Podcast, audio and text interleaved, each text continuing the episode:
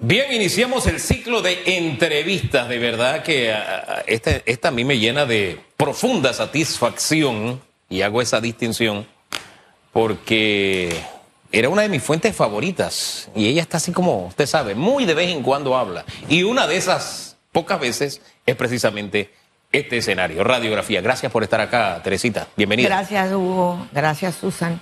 Bienvenida. Muy buenos días a todos. Y a una todos voz con autoridad definitivamente y creo que en esta mañana necesitamos escuchar parte de esto. De- tenemos ya dos semanas de, de estar en, en protestas, en huelgas, en cierres eh, y se ha ido agudizando un poco la situación. Yo les contaba que anoche me acosté, terminé de hacer una tarea tarde, una clase y ni vi el celular, desperté y vi imágenes en la 24 de diciembre eh, de las calles incendiadas y yo decía, ¿qué pasó anoche? O sea, en cada momento va como eh, despertando un nuevo movimiento con, con niveles de violencia quizás un poco más fuertes. Y, mi preocupación, señora Teresita, es porque ayer hubo un anuncio por parte de- de- del gobierno. El día lunes también hubo un anuncio. Y no es que quiera defender lo que ha hecho el gobierno del señor Cortizo, pero en medio de estos dos días también han, ocurrido cosas buenas, pero no sé realmente qué es lo que está pasando y sí me preocupa Panamá. Tengo que decirlo. Yo no sé si nuestra dirigencia actual, nuestros gobernantes están preocupados, si los diputados realmente están preocupados, eh, pero a mí sí me preocupa y no sé cómo lo ve usted también. Bueno, yo creo que hay que distinguir varias cosas en el análisis eh, que yo quiero hacer sin, estar, estando consciente de que no tengo tampoco todos los elementos para analizar lo que vivimos. Primero hay una situación real, una pandemia, una pandemia que llevó a un problema serio de desempleo, eh, de, de una situación incluso fiscal de menos ingresos, de despidos, de empresas que cerraron y quebraron. Es decir, eso es un hecho real, una pandemia que duró dos años. La pandemia se terminó. Cuando estábamos saliendo de eso, nosotros y el mundo, porque no somos nosotros los únicos que hemos tenido pandemia, comienza este problema internacional que nos afecta a todos, porque ya el mundo no es el mundo del siglo XIX, ¿eh? en que lo que pasaba en Europa o en Asia o en África, bueno, aquí se demoraba dos meses en llegar en un velero. No, ahora entre las redes sociales y los medios, medios de comunicación, lo sabemos enseguida, nos afectamos enseguida, y hay ahora pues una interconexión de las economías mundiales, de todas, de todos los países, que se, que se afectan por hechos como la guerra de Ucrania. Aquí estamos afectados por el precio del petróleo, por algunos ingredientes, eh, algunos productos eh, eh, alimenticios, pero, por ejemplo, en África se espera que van a morir más de una decena de millones de personas de hambre, producto de la crisis de, de- de la guerra de Rusia invadiendo a Ucrania. Esos son dos elementos que nadie puede negar. ¿Por qué no nos hemos preparado para eso? Para eso, porque podía haber sido eso como podía haber sido una catástrofe de cualquier naturaleza. ¿Por qué no estábamos preparados por eso? Dos cosas. Primero, este gobierno ha demostrado en estos tres años una falta de capacidad, una ineptitud para atender eh, los problemas que venían de los otros gobiernos, sí. Pero bueno, ya después que tú tienes seis meses de estar gobernando, tú no le puedes estar echando la culpa a los gobiernos anteriores porque tú dijiste que tú ibas a ver cómo lo solucionabas. Entonces, este gobierno se ha manejado con ineptitud y se ha manejado con falta de una visión política. Y yo quiero que quienes me escuchan entiendan, la política es una actividad noble, necesaria, cuando se ejerce con honestidad y cuando se, nos preocupamos como, tal como corresponde al significado de la política, a ocuparnos de las cosas de la ciudad, de las cosas del país. A nuestra persona, no, yo no soy político, no. Aquí todo el mundo es político, salvo que a usted de verdad le importe un diablo con lo que sucede alrededor suyo. Cada vez que usted se preocupa por la basura, que usted se preocupa por la violencia, que usted se preocupa por el estado de la educación, usted está preocupando por problemas que son de una naturaleza definida, pero que tienen un contenido político. Han sido torpes en el manejo político de todas las cosas.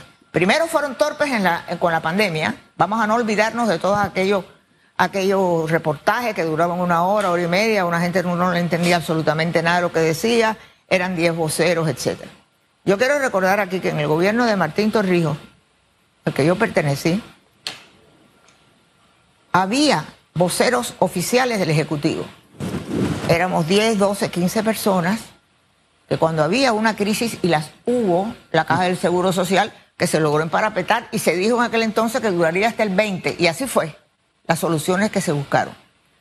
Hubo desórdenes, hubo protestas callejeras, había voceros que se daban a la tarea de todos los días, a las cinco y media, a las seis, a las ocho de la mañana, y a explicarle a la población qué está pasando, por qué estamos así, por qué hay que tomar ciertas medidas que tienen un costo político.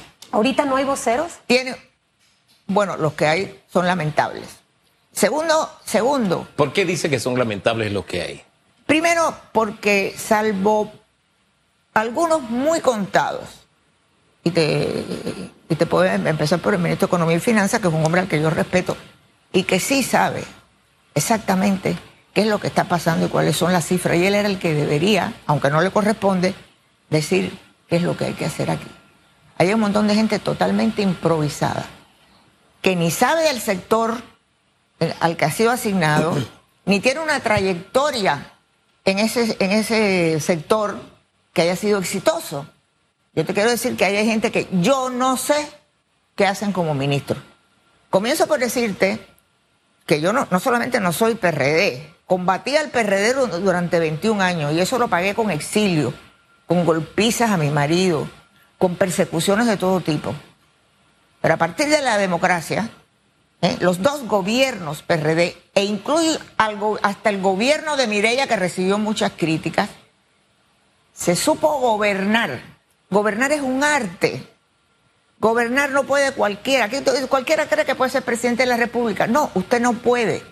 Lo primero que tiene que hacer un dirigente político que aspira a ocupar un cargo público es conocer y lo acaba de decir de una manera pues más piadosa eh, Hugo, es conocer sus limitaciones. Yo sé las mías, yo, yo soy una persona que tengo poca paciencia, yo soy una persona que, que no, no, no me es fácil lidiar con las cosas aquellas que, que, me, irritan, que me molestan en la asamblea por los temas de corrupción. Yo tuve, en aquel entonces ya yo tuve problemas diciendo, ustedes se dan cuenta que el espectáculo que le estamos dando a la población. Bueno, no hay gente que ponga a reflexionar a la gente. Sí, hay que protestar por la situación económica y hay que tomar medidas para resolver el tema del combustible. Hay un asunto que para mí es moralmente inaceptable. Sé que no habrá gente a la que no le va a gustar y otros que lo hagan. No puede ser que el, el sistema educativo sea prisionero de los gremios magisteriales. ¿Por qué? Porque la gente, yo te voy a decir, los empleados, los empleados que son empleados míos, de mi familia, tienen los niños en escuelas privadas, con un sacrificio extraordinario por parte de ellos, porque hubo, hubo años sin pandemia en que a un salón un maestro podía faltar incluso al final como tres o cuatro meses y no le ponían sustituto y eso, no, no se podía resolver ese problema. Yo he planteado el caso que yo me encontré en San Carlos de una escuela que está en Panamá Oeste, donde había niños de sexto grado que no sabían leer. No sabían leer, estaban en un aula, aula especial, porque sí eran niños que tenían problemas de, aprendizaje, pero ahí estaban y ese problema no se ha resuelto. Entonces, hay, razón, espérate, hay razones para protestar. Sí. Ahí estamos todos de acuerdo. Dale, ahora tú dime. No, fíjese, hay hay dos cositas que quiero poner para su análisis, la quiero poner sobre la mesa, porque yo respeto mucho su punto de vista, no estoy de acuerdo en todo lo que dice, pero lo respeto y siento que hay algo que ha ocurrido en la sociedad que ha erosionado esa capacidad de respetarnos mutuamente como sociedad. No sé si es que no escuchamos o si no queremos oír o es que la comunicación de quien la envía está mal. Yo no sé, no sé, pero algo nos está pasando. Le pongo un ejemplo sencillito, sencillito, en medio de la protesta. El presidente anuncia, vamos a congelar 10 productos más. Bien. Vamos a, eso van a quedar ahí con regulación de precios. 10 más significa que ya había otros, ya hay 8. En las protestas lo que están diciendo es, ninguno de esos productos es bueno, tuna, no sé, que, que sea el arroz. Eh, pero es que el arroz ya está, ya está congelado. Entonces no hay una capacidad de decirle a quienes están en protesta que el arroz ya tiene el precio regulado, el arroz de primera. Que el pan blanco, ayer teníamos una discusión aquí, ni nosotros estábamos claritos que está regulado. El pan blanco, aquí está pan blanco de molde, de empaque de 14, 18 onzas, está regulado, se excluye el pan de avena, de centeno, multigrano, de leche, mantequilla, pasas light. O sea, hay algo que no nos está permitiendo entendernos o comunicarnos. ¿Qué es? Cansancio, hay un agotamiento del, del, gobierno natural, que es normal que haya un agotamiento incapacidad de comunicación, no queremos escuchar o queremos o escuchamos a quien nos da la gana de escuchar. ¿Qué es lo que nos está pasando como sociedad? Porque este país con el que amanecemos, como dice Susan, duele. Sí. ¿Qué nos está pasando? Mira, esa primera parte del análisis que te hice son las, las condiciones reales de por las cuales el país está en una situación difícil. Pero hay un segundo análisis que se añade a esas dificultades sobre todo de la gente trabajadora, de la gente que ha perdido sus empleos, de la gente que tuvo que trabajar durante dos años con salario reducido, que la están pasando mal, ¿no? Que la están pasando mal. Es el espectáculo diario que nos da la Asamblea. Yo, yo les quiero decir que yo no la pongo. El, primero de, de julio yo la encendí y pedí que me avisaran cuando llegaba el presidente. Yo no podía con aquel alarde de ordinariez, de chabacanería. Cuando tú eres escogido por el voto popular para representar a la población, tú le debes a ese que te dio el voto representarlo con respeto. Eso no es un chiste, ir a la apertura de una legislatura a reírse a carcajadas, a llamar a la gente por nombres y apodos. Ahí salieron, para el hijo de fulana, eh, vengan acá, Usted es un diputado de la República, usted es un hombre que tiene una responsabilidad en la conducción de este país. Eso por una parte. Y la Asamblea, además, yo lo, dije en su momento, cuando vi que tenía, el presidente iba a tener mayoría, y me preguntaron, yo le dije, eso va a ser una fruta envenenada. Porque cuando tú no tienes una mayoría legislativa, tú no controlas, tu partido y sus aliados no controlan la Asamblea. Así es. Tú tienes que llegar a acuerdos, a negociaciones, tienes que escuchar ¿eh? al, adversario, tienes que escuchar. Aquí no. ¿Y qué sucedió? Que el presidente de la República, el Ejecutivo, ha quedado prisionero de esa mayoría de la Asamblea. Es decir, la Asamblea se maneja en estos momentos chantajeando al Ejecutivo, cosa que por lo demás no es nueva, pero ahora es con un descaro increíble. ha aumentado. Que, hayan, que la planilla de la Asamblea haya aumentado en mil y pico de funcionarios. Te quiero decir que no hay ni dónde sentarlos, si no, no tienen dónde estar. Que los contratos, la planilla de contratos que, se, que siempre han tenido los diputados, de, la, de los cuales los diputados pagan su secretaria, sus asesores legales, la gente que también le atiende problemas en sus circuitos, etcétera, ¿eh? es de cientos de millones de dólares.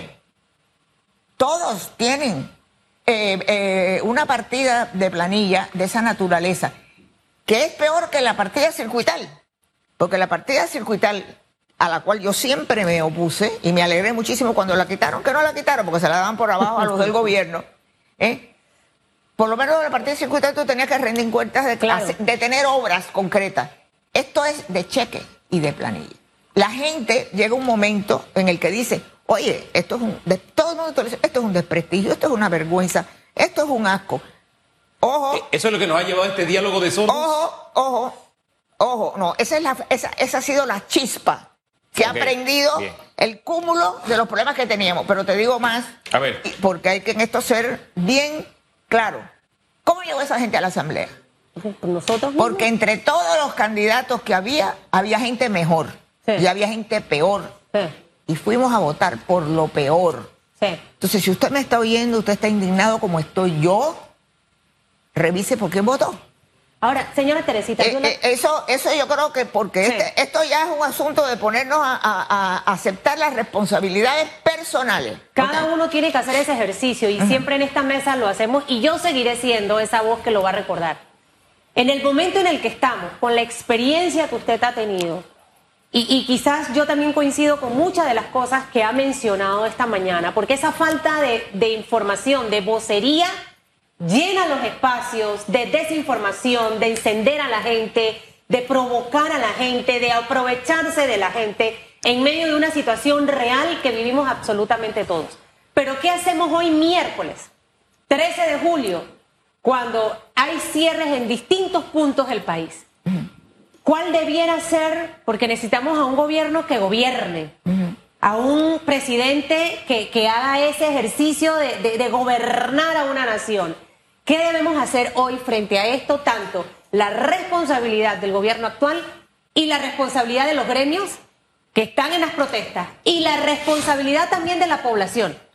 Porque seguir así no nos va a ayudar a reactivar nuestra economía. Que han metido la pata, sí, pero al final esto tiene que ser un ganar-ganar. ¿Cuál debiera ser esa gran carta sobre la mesa hoy para tratar de salir de la situación en la que estamos? Mira, yo sé que el problema de la economía es grandísimo para mí no es el más importante, porque ese, ese, ese deterioro de la economía, y por supuesto, si hablamos de querer buscar un país más próspero, más justo para todos, depende de las instituciones, y eso es lo que está socavado, y eso es lo que se está, hemos estado permitiendo que se hunda, ¿no? La economía no progresa con un ejecutivo débil, poco capaz, caótico, que da bandazos aquí y allá, que cuando habla un funcionario de, no de mediano, de alto nivel, alguna gente veces ni se les entiende y otras veces lo que dicen son una serie de disparates que no tienen ninguna, ninguna capacidad de ofrecer soluciones reales para lo que la gente vive. Así que eso es lo primero. A mí, la economía, sí, la economía es importantísima, pero la institucionalidad, la democracia, para decirlo, el que usted puede decir lo que le da la gana, porque hace aquí hace Aquí se nos ha olvidado, pero aquí hace 30 años, por decir lo que yo estaba diciendo aquí, me estarían esperando allá afuera para llevarme. Y a mm. ustedes dos también. Bueno, el programa este no existiría para comenzar, ¿no? Ni estaría la gente en la calle, porque le estarían dando manguerazos y le estarían tirando bombas lacrimógenas y se estarían llevando a todo el que protestara. Así que aquí tenemos un Estado de derecho deteriorado, pero que todavía podemos componer. Entonces no es que aquí, como dices tú, que caiga Sansón y con él los filisteos. Yo no tengo claro que las protestas sean todas relacionadas con el tema económico. En primer lugar, porque hay algunas cosas que se están pidiendo que no se van a poder obtener. Exacto. No se puede subsidiar el combustible totalmente. No se puede congelar toda la canasta básica, porque entonces los que vamos a tener en la calle protestando van a ser a los productores agropecuarios, a los porcinocultores, a los ganaderos, a los agricultores de tierras altas. Eso no se puede hacer. Pero eso necesita que alguien le explique en palabras comprensibles cuál es la relación que hay entre los precios y la, y la, y la ganancia. Cuáles se pueden reducir, se pueden controlar o se pueden subsidiar y cuáles no. Eso es lo primero. que las solicitudes tienen que ser directas y esas soluciones tienen que incluir el retiro de las planillas de los diputados, salvo las que históricamente se han tenido, que es para pagar el personal inmediato del diputado para hacer su trabajo. Todo lo demás tiene que desaparecer, porque yo acabo de ver la lista de cuáles son las planillas de los diputados y me he quedado pasmada. Y con todo el respeto que me merece mi ex colega Leandro Ávila, esas planillas no son para ayudar a la gente que peor está en los circuitos. ¿Por qué? Porque ya para eso está el bono solidario, están las bolsas de comida y usted como legislador o como diputado está obligado a saber que eso le llegue en su circuito a la gente que lo necesita y no que usted se lo reparta a la no estoy aquí refiriéndome al diputado Ávila, a que el diputado se lo reparta a sus religionarios y a su clientela política. Esas son las responsabilidades. La Asamblea tiene que mirarse en el espejo y decir, esto que hemos estado haciendo es una vergüenza.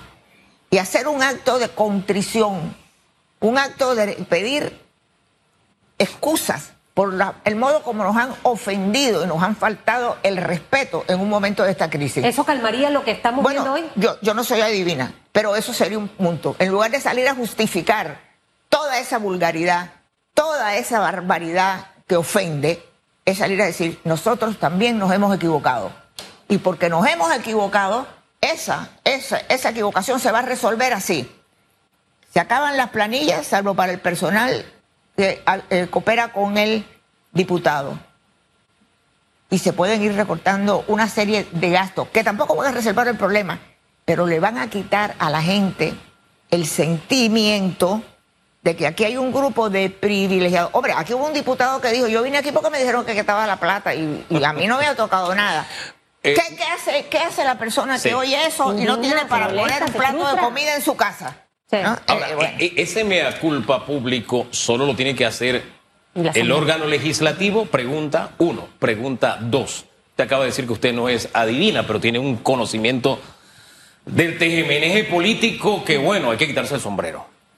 Aquí están todas las agendas sobre la mesa, o sea, ¿conocemos todas las agendas que hay detrás de estas protestas? No, yo no creo que tenemos todo y nunca las tenemos todas. Eh, hay una diferencia entre estas, entre estas protestas y otras que se han dado, y por ejemplo las protestas que se dieron durante la dictadura. Eh, ya uno empieza a ver que, primero, que las cosas que es verdad, que las cosas que se están proponiendo como soluciones no son suficientes. El presidente tendría que hacer una limpieza en ese gabinete y tendría que empezar por llevar algunos puestos que son vitales. Por ejemplo el MIDA, eh, por ejemplo, eh, el ministerio, el mismo Ministerio de Salud, es decir, el ministerio, todos los ministerios que tienen algo que ver con este eh, tema del que estamos hablando. En ese gabinete hay personas que no son idóneas, que ni vienen del sector al que deben regular o al que deben vigilar, o que su trayectoria es totalmente insuficiente para tener un puesto de esa naturaleza. Entonces, eso hay que revisarlo, ministerio por ministerio. Yo no soy la que tengo que hacer eso.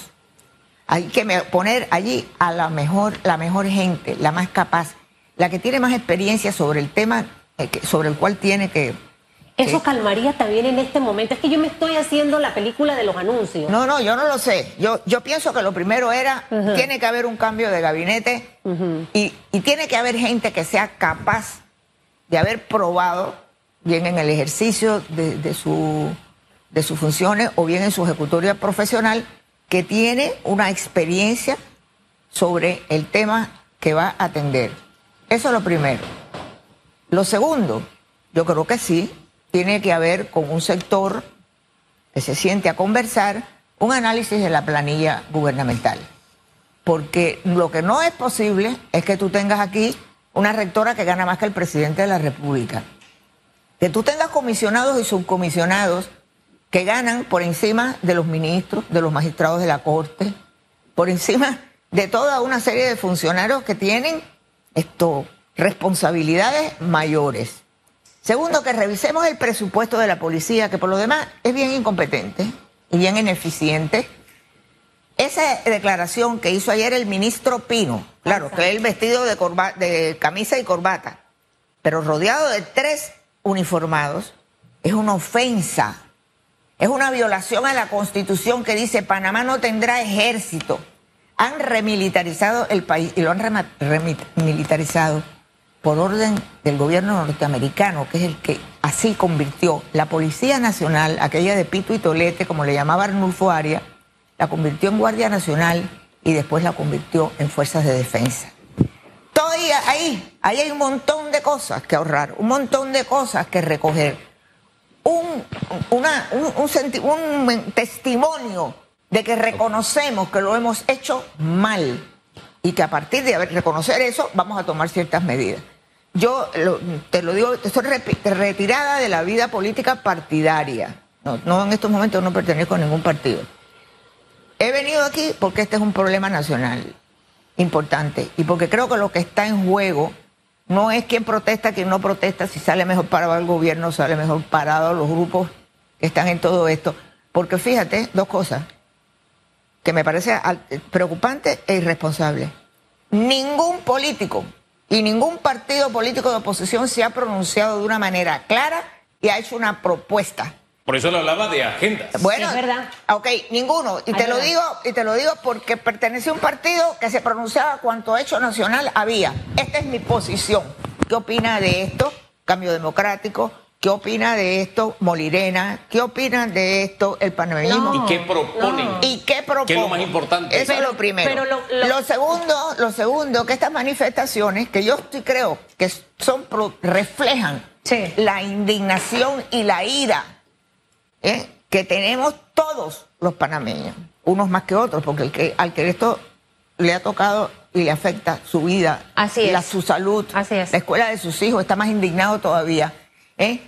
Toda esa gente que está indignada, yo creo que también tienen una palabra que decir, en que además de resolver estos problemas, de darse cuenta de cuánto nos han ofendido y nos han faltado el respeto a todos, qué propuestas son de verdad que sean importantes, porque aquí no estamos hablando de 5 milloncitos, no. de 10 milloncitos. Y al final... estamos hablando además de una deuda pública que puede que llegue un momento que no vamos a poder pagar. Señora Teresita, y al final que esas propuestas vayan de la mano con un plan de trabajo, no nada más llegar un mes y sentarse y decir que voy a proponer, y no estar haciendo tanto show mediático los líderes políticos de la oposición en vez en realidad de sumarse a ver qué se aporta. Mira, el tiempo se nos acabó.